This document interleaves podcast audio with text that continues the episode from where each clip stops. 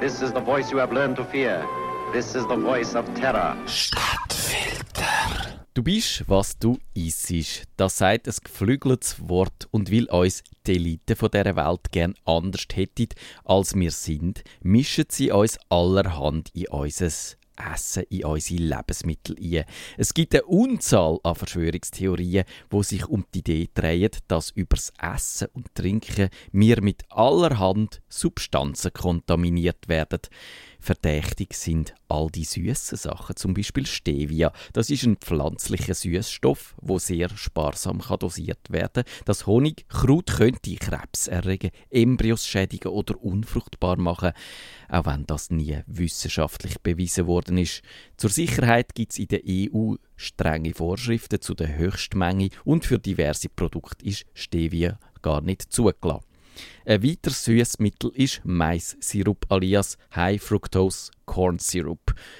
Der ist sehr günstig und darum in den USA in vielen Produkten wie ein süßes Getränk drin. Er hat in der Mitte der 1980er Jahre den raffinierten Zucker abgelöst. Obwohl der Mais-Sirup laut den Kritikern ganz viel ungute Nebenwirkungen hat. Der Mais-Sirup besteht aus Fructose und diese Fructose wird vom Körper ohne Insulin verarbeitet. Das Insulin ist aber indirekt am Sättigungsgefühl beteiligt.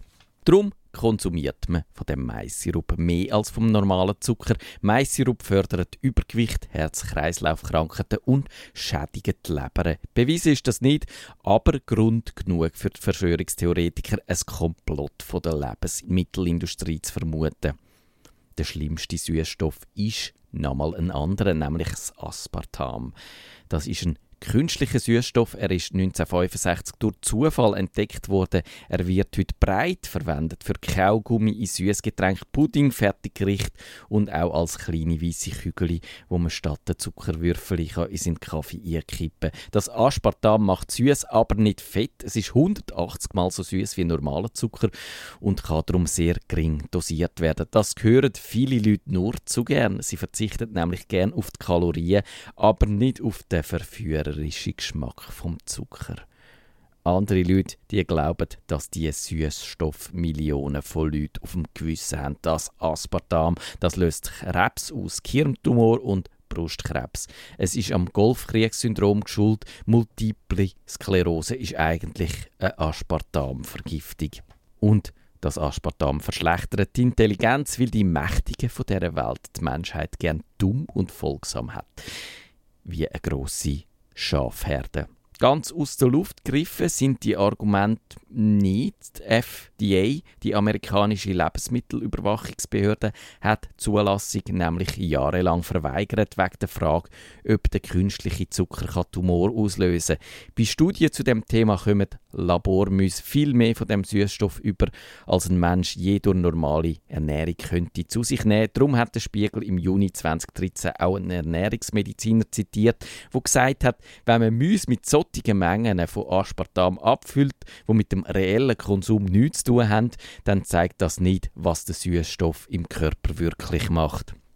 Wissenschaftlich ist die Gefahr vom Aspartam nicht bewiesen. Das halten Kritiker aber nicht davon ab, weiterhin zu warnen. Ein gewichtiges Argument ist da auch der Donald Rumsfeld der ist unter dem verfemten George W. Bush Verteidigungsminister. Er ist der wo von Massenvernichtungswaffen im Irak fabuliert hat. Er hat die brutalen Verhörmethoden und Folter in Abu Ghraib und Guantanamo zu verantworten.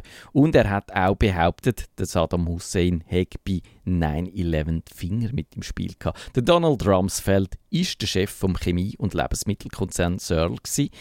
Das ist das Unternehmen, das Aspartam entdeckt hat. Heute gehört es zum Chemiegigant Pfizer. Der Rumsfeld ist 1981 aber nicht nur Searle CEO gewesen, er hat auch zum Übergangsteam von Ronald Reagan gehört, wo nach der Wahl den Einzug von dem Ronald Reagan ins Weiße Haus organisiert hat.